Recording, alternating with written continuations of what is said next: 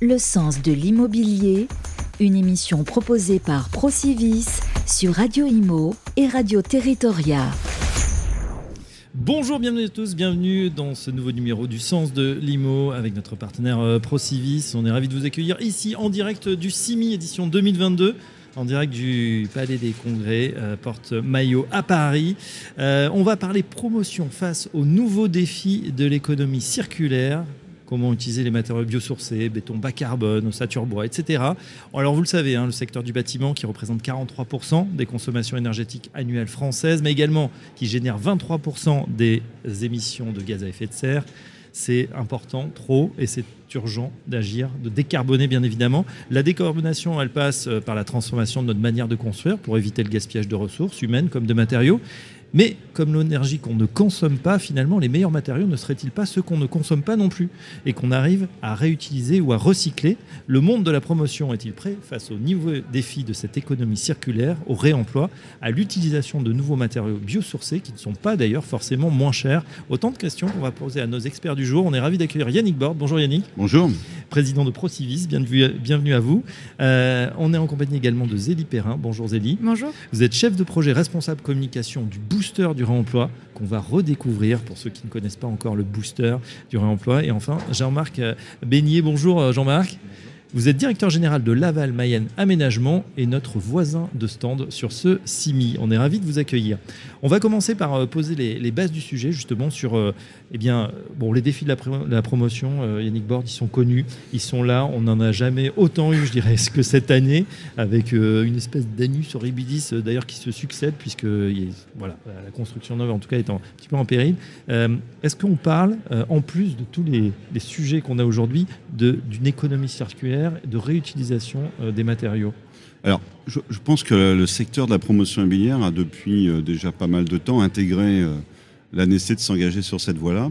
C'est vrai qu'on a une conjoncture aujourd'hui extrêmement compliquée avec une offre qui est très très difficile aujourd'hui à faire émerger, très difficile de sortir les programmes, et quelque chose qui est assez nouveau parce qu'on a rarement connu les deux phénomènes de, de mm. décroissance de l'offre et de la demande de façon aussi brutale moi, ça fait 30 ans que je fais ce secteur-là. On a connu des crises, mais c'était l'un ou l'autre. Et là, depuis le mois de septembre, on a. Hier, j'étais sur plusieurs séances. Tout le monde emploie le mot effondrement de la demande, avec une grande partie de la demande qui a disparu. Donc, on est dans un moment où l'équation euh, des opérateurs sur des opérations, euh, je veux dire, standards et classiques, n'est pas nécessairement facile. Et donc, euh, on sait que l'innovation ou l'arrivée de nouveaux concepts ou repenser un peu les modes de construction, c'est en général pas quelque chose, en tout cas pas au début, qui est nécessairement sur une, sur une, euh, une performance économique euh, meilleure, ou en tout cas acceptable par rapport à celle qu'on a connue. Mais en tout cas, la profession immobilière est engagée quand même depuis un certain temps. Aujourd'hui, vous avez beaucoup d'opérations. Enfin, chaque, chaque réseau, chaque grand promoteur a déjà ses opérations en terre crue, en matériaux, matériaux biosourcés. Après, il va falloir qu'on trouve le bon rythme et le bon dosage sur chaque programme parce que l'équation économique, quand même, aujourd'hui, elle est très, très malmenée. Et on l'a dit à plusieurs reprises sur ce plateau, euh, quand la loi climat et résilience est arrivée, tout le monde Enfin, il n'y a pas du tout de remise en cause du contenu de la loi climat et résilience sur tous les facteurs. On parle de celui-là, on pourrait parler de l'artificialisation nette, on pourrait parler des DPE, etc. Donc, OK pour le constat, mais on y va. comment mais, on fait? Mais comment on fait et, comment on fait et à quel rythme? Parce qu'en même temps, il va bien falloir quand même continuer de produire un peu de logement et d'en sortir mm-hmm. dans des conditions de prix qui sont acceptables euh, pour celles et ceux qui ont besoin d'acheter. Bien évidemment. Donc, vraiment compliqué. On passe la parole justement à la maîtrise d'ouvrage du côté de Jean-Marie Ménir, directeur général Laval Mayenne Aménagement. Euh, ces, contraintes hein, dont on parlait à l'instant avec Yannick Borde, euh, bah, vous les connaissez, vous les subissez aussi. C'est vrai qu'on est dans un moment, on l'impression, euh, un peu de crise en ce moment. Comment vous, comment vous observez la situation? Oui, comme pour Yannick Borde, le constat est largement, largement partagé. L'ambition est, est, là également en lien avec les promoteurs immobiliers. Alors déjà, le, constat s'appuie sur le fait qu'il faut faire avec le déjà là. Ça, c'est la première euh, priorité pour nous. Plutôt que d'envisager euh, parfois des démolitions, c'est euh, comment on utilise au mieux les bâtiments existants sur nos opérations d'aménagement pour envisager plutôt la réhabilitation mhm. avant la, déconstruction, même si parfois elle est nécessaire. Et dans ce cas-là, à travers ces, matériaux de déconstruction, comment on peut les réutiliser sur place, sur des matériaux pour, pour les chaussées, du, du remblai éventuellement, ou des, en tout cas de faire en sorte qu'on évite de déplacer ces matériaux sur des, euh, sur des sites de dépôt et les utiliser sur place. En tout cas, nous, sur nos opérations d'aménagement, c'est ce qu'on promeut en lien bien évidemment avec les promoteurs avec lesquels nous travaillons. on va voir ça avec un exemple dans, quelques instants sur votre territoire. Euh, Zélie Perrin, euh, chef de projet et responsable communication du Booster du Réemploi. Rappelez-nous tiens, ce que fait le Booster du Réemploi. Alors le Booster du Réemploi, c'est un programme d'action euh, collective. Donc aujourd'hui, c'est une cinquantaine de maîtres d'ouvrage euh, publics, privés, des aménageurs aussi d'ailleurs et des entreprises qui sont engagés dans une démarche de prescription de matériaux de réemploi sur leurs opérations euh, de construction et de rénovation. Et nous, c'est au sein du cabinet A4MT qui porte ce programme, mhm. un programme d'accompagnement sur la durée, sur trois ans, sur un certain nombre de projets chaque année sur lesquels on va venir aider les maîtres d'ouvrage et leurs équipes de maîtrise d'œuvre à prescrire et à simplifier, à dérisquer la prescription des matériaux de réemploi. Quels matériaux on, les utilise, on utilise, on réutilise, comment on les utilise, par qui on se fait accompagner, bureau de contrôle, assurance, euh, AMO. Oui. Euh, et puis de la formation continue aussi, euh, des retours d'expérience, du partage de retours d'expérience pour progresser collectivement sur ces sujets-là. Ouais, il y a encore une réticence, une, voilà, des freins justement à, réemployer. On a l'impression que voilà, c'est des matériaux usagés, alors que pas du tout. Il y a effectivement des euh, matériaux qui peuvent être euh, réutilisés qui sont de très bonne qualité. Euh, aujourd'hui, le roulement, par exemple, sur des, de l'immobilier tertiaire, parfois on a des bureaux qui sont rénovés tous les 3 ans, tous les 6 ans. C'est des mhm. matériaux qui ont des durées de vie qui sont bien supérieures à celles-là. donc il y a effectivement des matériaux de très bonne qualité, mais il y a un très gros travail de sensibilisation et d'essayer de casser un peu ces a priori par rapport effectivement à ce que peut être du réemploi sur des projets tertiaires et de logement aussi. Bon, euh, Yannick Born, on, réutilise des, voilà, des matériaux, c'est quelque chose qui Alors, vous regardez?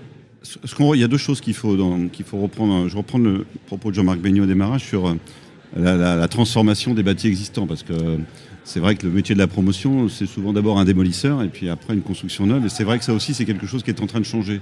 Ça change par contre doucement, parce que d'abord, euh, très clairement, même si les perturbations euh, des coûts de construction de ces derniers mois, on, questionne un peu tout ça.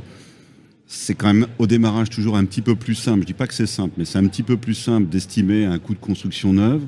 C'est moins vrai ces derniers temps, mais quand même que de savoir exactement le, la surprise ou la mauvaise surprise qu'on aura quand on va commencer à déshabiller un bâtiment, le restructurer, ce qu'on garde, ce qu'on garde pas. Et, et le, coût n'est pas en général hyper, hyper compétitif par rapport à une construction neuve. Mais on voit bien quand même que d'abord, il y a aussi aujourd'hui une volonté de préserver et de requalifier un certain nombre de bâtis. Donc ça fait partie des orientations, en tout cas que, sur, sur lesquelles le réseau est en train de travailler. J'ai euh, un exemple d'un de mes collègues en tête sur, euh, sur l'agglomération de Rouen, par exemple. Par contre, on heurte à quelque chose, c'est que nous qui sommes notamment des, des producteurs de logements plutôt imaginé comme neuf, oui. même si on restructure très fortement un bâti existant, qu'on le désosse, en gros, il reste euh, ce qui permet, d'un point de vue fiscal, de rester dans le, ou d'être dans le logement neuf. Pour le client, on a encore du mal à lui faire franchir le pas que c'est vraiment un logement complètement neuf. Donc euh, voilà, il y a toute cette. Nous, on a besoin de, mm. de prendre, de, prendre cette culture de la restructuration du bâti existant. On a besoin d'être sécurisé un peu plus très en amont, ce qui est assez compliqué sur le, coût que ça va générer de le transformer en logement ou de le requalifier complètement en logement, c'est quelque chose qui était du logement mais qu'on met au goût du jour. Et puis l'étape suivante, qui est aussi une étape que je comprends bien qu'il n'y a que le promoteur peut-être qui soit le plus sensibilisé à ça, c'est de dire commercialement comment, ça va se passer. Le dossier dont je parle à Rouen, c'est une tour HLM au milieu de logements, au, milieu de logements individuels. Donc notre collègue s'était dit, bah, j'ai la chance d'avoir un bâti que je ne pourrais pas rebâtir au niveau du PLU, donc euh, autant le transformer en logement neuf, donc je le désosse et j'en fais quelque chose. Et commercialement, c'est assez compliqué. Voilà, mmh. il, aurait démoli tout ça et reconstruit quelque chose de complètement neuf, ça serait peut-être commercialement ça plus, plus simple. Oui. Donc il y a toute cette évolution-là aussi à faire naître. Jean-Marc Beignet, vous avez des, exemples, puisqu'on sait qu'aujourd'hui, on va bâtir plutôt la ville sur la ville. Hein. On a cette injonction où on n'a pas le droit, plus le droit. Enfin, en tout cas, c'est, on est contraint sur, euh, sur l'étalement urbain. Euh, du coup, vous avez de, ce genre de projet également? Oui, alors avant, peut-être pour compléter le, propos de Yannick Bord, euh, il y a une attention très forte aussi sur le maintien du confort du logement, et aussi bien sur l'acoustique, et parfois de maintenir des, structures en place ne, permet pas d'assurer ce, confort acoustique. Et aussi la question de de l'extension euh, de l'espace extérieur attenant. Et donc euh, tout ceci renvoie à la nécessité euh, d'avoir des compétences, vous l'évoquiez tout à l'heure, dans les maîtrises d'œuvre pour bien appréhender la façon dont on peut réhabiliter et comment on peut réemployer. Mmh. donc ça, c'était le, premier propos. Sur votre question, effectivement, nous sommes très attentifs à, reconstruire la ville sur elle-même. Donc c'est le, l'assistance à maîtrise d'ouvrage que nous pouvons proposer aux élus des, collectivités pour appuyer des projets de renouvellement urbain, de redensification de, centres-bourgs et, de centres-villes. Et donc ça, c'est vrai que c'est une démarche d'accompagnement, d'acculturation, puisque bien souvent, il est toujours plus facile de, partir d'une page blanche.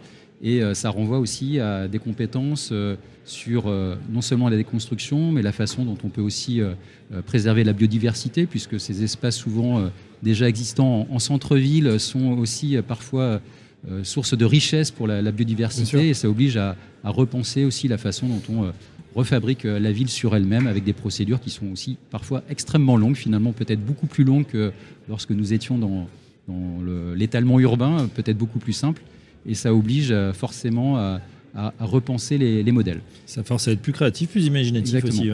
Euh, Zélie Perrin, justement, c'est intéressant d'avoir le. Et regarde Yannick Bord, Jean-Marie Ménier sur euh, ce réemploi. On, sent bien la résistance au changement, qui n'est pas forcément d'ailleurs celle des promoteurs, mais plus après des, bah clients finaux finalement, de se dire ouais, pas forcément envie. Effectivement, le sujet du client final, de l'investisseur ou du preneur, c'est un sujet qui nous est remonté extrêmement souvent. Euh, les promoteurs sont parfois euh, ont très envie d'y aller, mais ils ont cette peur de comment est-ce que je vais commercialiser, comment est-ce que je vais présenter ça vis-à-vis de mes preneurs s'ils sont pas au courant. Donc on fait un vrai sujet, euh, il y a un vrai sujet, on fait un vrai travail sur l'acceptabilité, effectivement, essayer de, de favoriser cette acceptabilité. Il y a aussi un vrai besoin de rassurer. vous parliez des, des, sujets techniques, de confort, etc. Il y a, il y a un vrai besoin de, de rassurer sur les performances euh, techniques que les matériaux peuvent, euh, peuvent conserver. Et ça, on fait vraiment ce travail-là aussi. On est d'accord que ça sera ISO par rapport à du neuf bah, c'est le but, on ne peut pas faire autrement. C'est-à-dire que, ou alors si un matériau a besoin d'avoir euh, est dégradé sur sa performance, on va lui donner un usage différent qui va permettre de conserver effectivement et de rester dans tous les cadres et les normes qui sont aujourd'hui mhm. celles du bâtiment. Donc ça, effectivement, c'est un travail qu'on fait dans le cadre de l'accompagnement des maîtres d'ouvrage, bien sûr. Est-ce que néanmoins c'est une tendance qui prend de l'ampleur, qui se développe post euh, crise sanitaire, post euh, crise de l'énergie. Est-ce qu'il y a des chiffres à nous communiquer pour cette année 2022 ou des tendances? Oui, bien sûr. Bah, donc c'est ce que je disais tout à l'heure. Aujourd'hui, il y a une cinquantaine de, structures, euh, maîtrises d'ouvrage et entreprises qui se font accompagner. on constate qu'on est environ sur 15% du marché, 70% des, du top 20 des promoteurs qui ont cet engagement-là sur des projets en réemploi. Euh, aujourd'hui, il y a plusieurs euh, raisons qui les poussent. Il y a effectivement ce sujet de la crise, euh, le, le, prix des matériaux, les délais de livraison. en fait, parfois, mhm. on se rend compte qu'en réemploi, on arrive à récupérer beaucoup plus rapidement des matériaux que si on doit aller les commander en neuf. Et puis, il y a un vrai sujet de besoin de décarbonation qui est aussi poussé par la réglementation. Enfin, je suis sûre que vous en avez parlé tout l'après-midi, la RE 2020, l'obligation de faire un diagnostic PMD, la, la, responsabilité élargie des producteurs sur les produits de, de construction avec un objectif de 5 des matériaux issus de la déconstruction qui doivent être réemployés à, échéance 2027. Donc il y a, vraiment aussi un sujet réglementaire qui pousse et tous les acteurs sentent bien que s'ils veulent se mettre à la page, c'est maintenant qu'ils doivent s'y mettre parce qu'effectivement la transformation des pratiques euh, ça prend un peu de temps donc euh. alors Yannick Bard connaît bien ça par cœur bien sûr euh, toutes ces réglementations c'est énorme hein, cette inflation et, pourtant c'est aussi une demande du public d'avoir plus de matériaux biosourcés géosourcés alors la difficulté c'est un peu ce que j'ai dit tout à l'heure mais qui vient d'être repris c'est qu'il y a je pense dans la profession absolument aucune contestation de tout ce qui figure dans la loi de climat résilience sur toutes, mm. les, toutes les ambitions qui sont dedans et, et ce qui s'est passé ces derniers mois renforce en plus, à mon avis, l'intention et l'envie d'y aller sans, aucun, sans aucune difficulté. Après, c'est une question de temporalité. C'est-à-dire que euh, euh, on sait aussi qu'on est rendu, nous, à, des niveaux de prix qui sont difficilement euh, réajustables à la hausse. les clients ont sans doute quelques sensibilités encore à avoir, mais ils sont aussi très demandeurs de la performance énergétique, euh, voilà, de l'empreinte environnementale du bâti, tout ça. Il y a, tout le monde est très sensibilisé à ça et tout le monde a, je pense, envie de transformer tout ça et de, répondre à tout ça. Voilà, après, c'est un moment où il faut que le, la chaîne, la chaîne et le circuit économique, tout ça se restabilise. Il euh, faut faire attention aux fausses bonnes idées qui pourraient penser qu'à chaque fois qu'on réemploie quelque chose qui est sur site, c'est la meilleure économie. C'est peut-être pas nécessairement euh, le cas. Voilà, ça, ça mérite peut-être de ne pas avoir trop de raccourcis mais on a, on a une stabilisation financière qui, mérite, qui doit encore être travaillée. Mm-hmm. Après tout, l'enjeu, il est plutôt passionnant parce que comme on sait qu'on est devant ces échéances-là et que sincèrement tout le monde a envie d'y aller, on a eu l'occasion d'échanger ensemble sur, par exemple, les diagnostics énergétiques. On trouve que les FEG, c'est des, des, échéances trop courtes. Mais moi, je fais partie de ceux qui ne demandent pas le rallonge de délai. Je fais partie de ceux qui disent qu'il faut y aller. Puis on fera un point à un moment donné. Si on n'y est pas, on verra ce qu'on fait. Hmm. Et là, c'est un peu pareil. C'est-à-dire, il faut vraiment y aller. Il y aura on des complexités. pas a priori. Hein, non, il ne faut, pas le, faut pas le repousser. Par contre, il faut comprendre la complexité, que ça ne peut pas être non plus une solution unique partout, partout identique. je, je j'aurais moins de, de, réticence, en tout cas je serais plus optimiste en termes de calendrier pour faire sur la question des, matériaux biosourcés, parce que dans la construction neuve, on les emploie déjà. Mhm. Euh, donc euh, là, on commence à avoir quand même des retours d'expérience, on sait ce qui passe, on sait ce qui marche. Voilà, donc c'est et, là la, réaction du client, elle est plutôt très positive et très favorable. Et c'est même une exigence aujourd'hui d'être sur des étiquettes E2, C2, sur des euh, empreintes carbone et consommation énergétique sur des programmes neufs, ça me paraît être aujourd'hui euh, la chance de travailler sur un projet sur le territoire de Laval Aglo, sur euh, la ZAC que, pilote la SEM, Laval Aménagement, que dirige Jean-Marc Beignet. On va être sur cette, euh, sur cette ambition-là. Oh, justement, on va parler projet un petit peu avec vous. Il euh, y, a beaucoup de projets, hein, ça bouge beaucoup en, Mayenne, du côté de, Laval.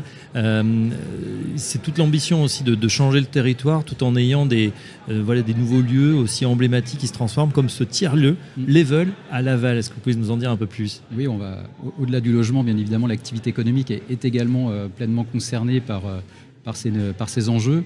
Et nous avons la chance d'accompagner la SAS Level, qui est un tiers-lieu qui euh, va prendre place euh, sur euh, une zone d'activité principale, non loin de, la gare de Laval, sur un ancien site Bonasabla, donc une ancienne friche industrielle mhm. qui était vide depuis des années.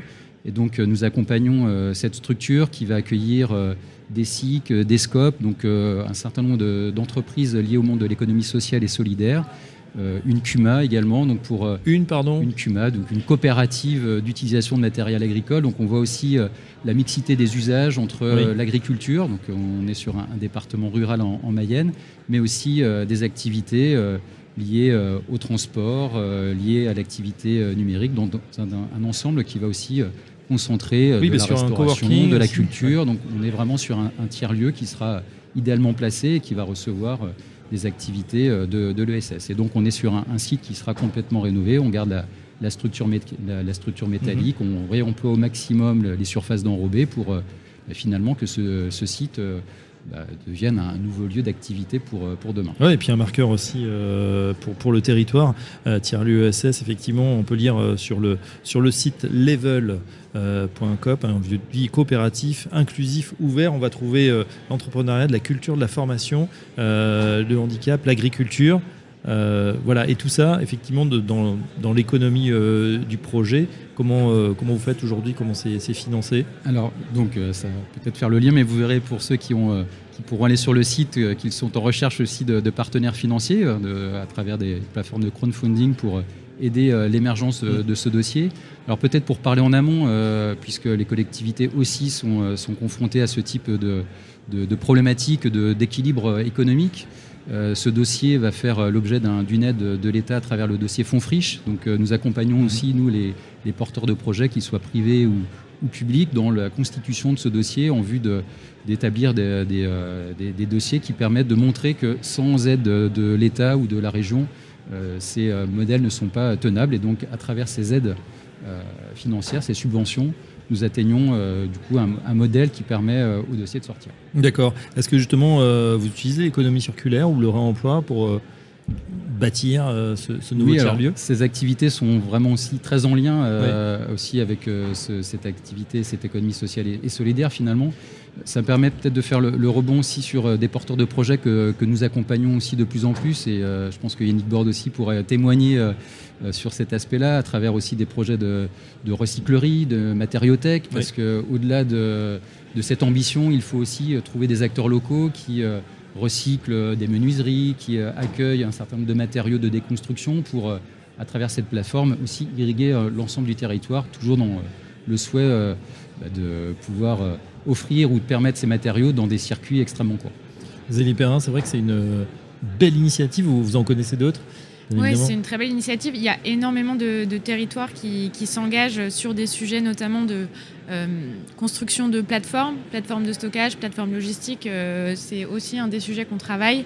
à Lyon, il y a l'exemple du projet Station R, par exemple, qui est un projet effectivement qui est, qui est dans les depuis quelques années en train de se développer pour euh, cette création mhm. d'une plateforme physique de stockage de matériaux. Il y a un vrai sujet, on parlait des coûts tout à l'heure, sur la structuration des filières. Euh, aujourd'hui, une, une, des raisons principales pour lesquelles on a du mal à estimer le coût que va représenter un projet qui intègre du réemploi, c'est qu'on ne sait pas forcément quand est-ce que les matériaux sont disponibles, combien est-ce qu'ils vont coûter, euh, d'où est-ce qu'on va devoir les faire venir. Et ça, ça, ça veut vraiment dire qu'il y a un vrai sujet sur le fait qu'il y a besoin euh, de structurer des filières qui vont venir récupérer des matériaux, qui vont les reconditionner, qui vont les regarantir et qui vont être capables de, euh, de proposer une offre massifiée avec un prix qu'on peut connaître à l'avance. Et ça, c'est vraiment un, vrai sujet pour pouvoir développer ça. Aujourd'hui, on a les matériaux, on n'a pas encore une banque tout à fait, euh, banque de matériaux tout à fait bah, standardisée. Il y a un besoin euh, d'un certain modèle un peu plus industrialisé du réemploi finalement, qui permettent, euh, tout comme pour le neuf, d'avoir des matériaux en quantité, en qualité et avec un prix qu'on peut connaître à l'avance pour effectivement bah, s'y retrouver mhm. financièrement C'est ça qui va déclencher aussi sûrement le, décollage hein, de tout ce, réemploi. Sur les projets justement comme ça de, de tiers-lieu, vous connaissez euh, Level à Laval, euh, Yannick Bord Moi, je connais un peu parce que je, sévis un peu sur ce territoire-là aussi. Euh, ce qui est intéressant, moi j'ai eu l'occasion avec une autre casquette de, découvrir à un moment donné ce, projet-là, et ça, ça, illustre un peu ce qu'on disait au début, c'est-à-dire qu'on sent quand même chez beaucoup de, personnes aujourd'hui, d'entrepreneurs ou d'acteurs, l'envie de, tester mm. des choses et d'y aller. Après, peut-être qu'on a une culture chez nous qui est la culture de, la honte quand on échoue et c'est un petit peu dommage parce qu'il y aura de la casse, c'est-à-dire à un moment donné, mais Jean-Marc l'a aussi dit, il faut aussi que les collectivités appuient des sujets qui sont quasi impossibles à sortir complètement aujourd'hui avec uniquement euh, un regard purement économique, donc il faut à un moment donné de, l'accompagnement public. C'est une vraie décision politique du territoire de s'engouffrer là-dessus, donc euh, euh, voilà, je pense que c'est des dossiers compliqués.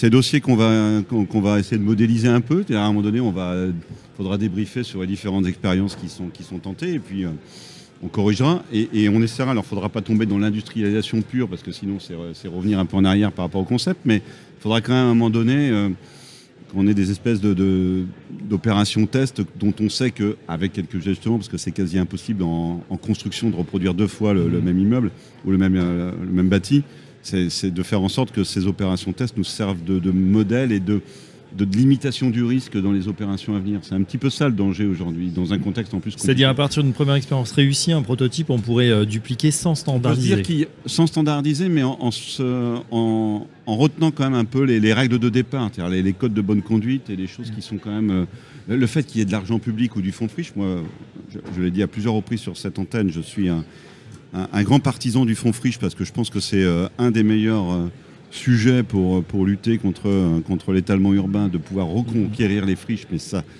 la dépollution. Mais ça coûte, hein, ça coûte en dépollution, ça coûte en déconstruction. Alors si on valorise effectivement aujourd'hui, quand on, en tant que promoteur de façon assez basique, quand on, quand on regarde un foncier, peut-être qu'on n'est pas encore complètement performant en disant mm. bah, j'ai un devis de démolition, mais mon devis de démolition, finalement, je peux peut-être le, compresser un peu avec une valorisation. Donc ça, c'est l'organisation de la filière qui peut nous aider là-dessus, parce que si nous, c'est pas nous, alors peut-être que les démolisseurs vont rentrer dans ce jeu-là progressivement, et ils rentrent d'ailleurs parce qu'on commence à voir des lignes sur certains devis d'économie liées au réemploi, donc euh, c'est que tout le monde s'y met.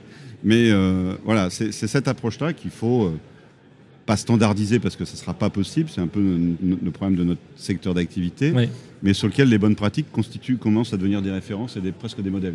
C'est intéressant ce que dit Yann Born, c'est-à-dire que, euh, que, finalement euh, ces sites, hein, euh, parce qu'on va devoir de toute façon les utiliser, donc utilisation du fonds friche, utilisation des, des ressources qui sont déjà présentes. Est-ce qu'il y a d'autres exemples on va baigner concernant euh, voilà, Laval et ses environs. Oui, je peux, je peux vous citer un, autre exemple d'une opération que nous suivons pour le, compte de Laval Agglomération sur une commune de, de, l'agglomération qui s'appelle Port-Briet. Euh, une très belle friche industrielle, une ancienne fonderie avec un, passé industriel de 400 ans. Oui. donc, comme on peut l'imaginer, avec ses, toitures en chêne, une architecture très, très significative et très singulière. Euh, au, bord d'un lac. On peut imaginer le, site euh, qui, euh, qui, forcément a beaucoup d'atouts, mais qui présente forcément les, contraintes d'un passé industriel avec beaucoup de dépollution, du désamontage envisagé. Mmh. Donc comment on arrive à trouver un, modèle économique? Donc là, on, commence à travailler avec la collectivité, avec l'appui d'un groupement de maîtrise et ça renvoie aussi à la, la question des compétences, où finalement aujourd'hui les compétences sont de plus en plus élargies au-delà d'un bureau d'études techniques, un cabinet d'architecture ou de paysage, on, on essaie d'avoir des compétences aussi sur les réemploi, sur la façon dont on va pouvoir euh, mixer les usages à travers, mhm. euh, bien évidemment, l'activité économique, la culture, le logement, pour euh, trouver, en fait, à travers une forme de péréquation, finalement, bah, réussir à, sortir cette opération, mais avec le déjà là et l'existant. Et pour revenir à, la question de la dépollution, peut-être que parfois, sur certains secteurs, mais il faut laisser en place et renaturer, revégétaliser, ou laisser la, nature reprendre ses droits, parce que les, les coûts de dépollution sont parfois tellement important et même avec l'appui euh, de, l'aide publique, on n'arrive pas à équilibrer. Ça sera l'équation impossible. En, revanche, on a vraiment l'impression que c'est un mouvement, euh, c'est ça qui prend son essor actuellement. Euh, on en parlait, je crois, pratiquement pas, enfin je parle sous votre contrôle, Zélie, il y a encore quelques années, et, et là c'est vrai que ça, ça bruisse et, tout le monde est en train de s'emparer du sujet. Oui, tout le monde s'empare du sujet. C'est vrai qu'au début, et, surtout au début, on, a beaucoup travaillé avec des, maîtres d'ouvrage euh, privés, voilà, ceux qu'on connaissait déjà. Aujourd'hui, il y a de plus en plus d'acteurs publics effectivement qui s'engagent euh, et une diversité d'acteurs, des aménageurs aussi, des bailleurs sociaux, euh, y compris qui se voilà, qui rentrent dans cette démarche. Et donc ça, c'est extrêmement intéressant parce qu'ils ont un parc aussi avec des très gros sujets effectivement de, restructuration, beaucoup de, matériaux, et puis des entreprises aussi qui font de la maintenance, qui s'intéressent à ces sujets. Enfin voilà, on voit qu'il y a vraiment une diversité de plus en plus importante d'acteurs qui s'adressent qui à nous parce qu'ils veulent aller dans ce sens-là. Euh, donc voilà, nous en tout cas, on sent, on sent vraiment cette volonté. Ça reste, euh, voilà, il y, a une mise en œuvre encore, vraiment une mise en action qui est en cours, mais en tout cas, euh, en tout cas, il y a une communauté grandissante d'acteurs. Voilà, volonté des acteurs, volonté des, des maîtrises d'ouvrage, des, aménageurs et des promoteurs. Je pense que tout le monde est aligné, Yannick Bord Oui, tout le monde est aligné de façon. sur le constat, c'est clair. Non, mais oui, je pense que tout le monde est aligné. D'ailleurs, il y a la, profession, c'est avec euh, le réemploi, avec euh, les matériaux biosourcés, avec la construction hors site, qui est un autre mode un peu innovant. Tout le monde essaye de, euh, répondre aujourd'hui à toutes ces, ambitions environnementales et de faire en sorte que l'empreinte que l'on laisse soit moins dégradée que celle qu'on a produite jusqu'à présent. Voilà. Après, c'est un paquebot. C'est-à-dire qu'on ne va pas faire le demi-tour facilement et il va falloir y aller progressivement. On ne va pas redire tout ce qu'on a dit, mais je pense que Mm. Euh, c'est ça un petit peu le calendrier qu'il faut tous se donner et, surtout que tous les exemples qui tournent soient bien mis en avant pour démontrer que ça peut marcher.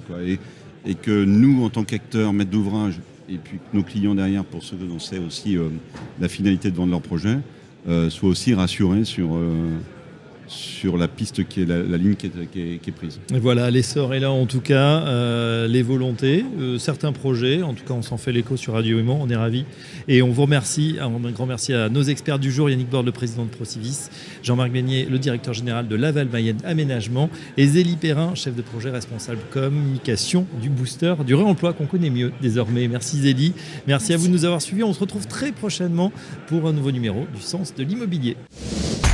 Le sens de l'immobilier, une émission proposée par Procivis, à retrouver sur les sites de Radio Imo et Radio Territoria.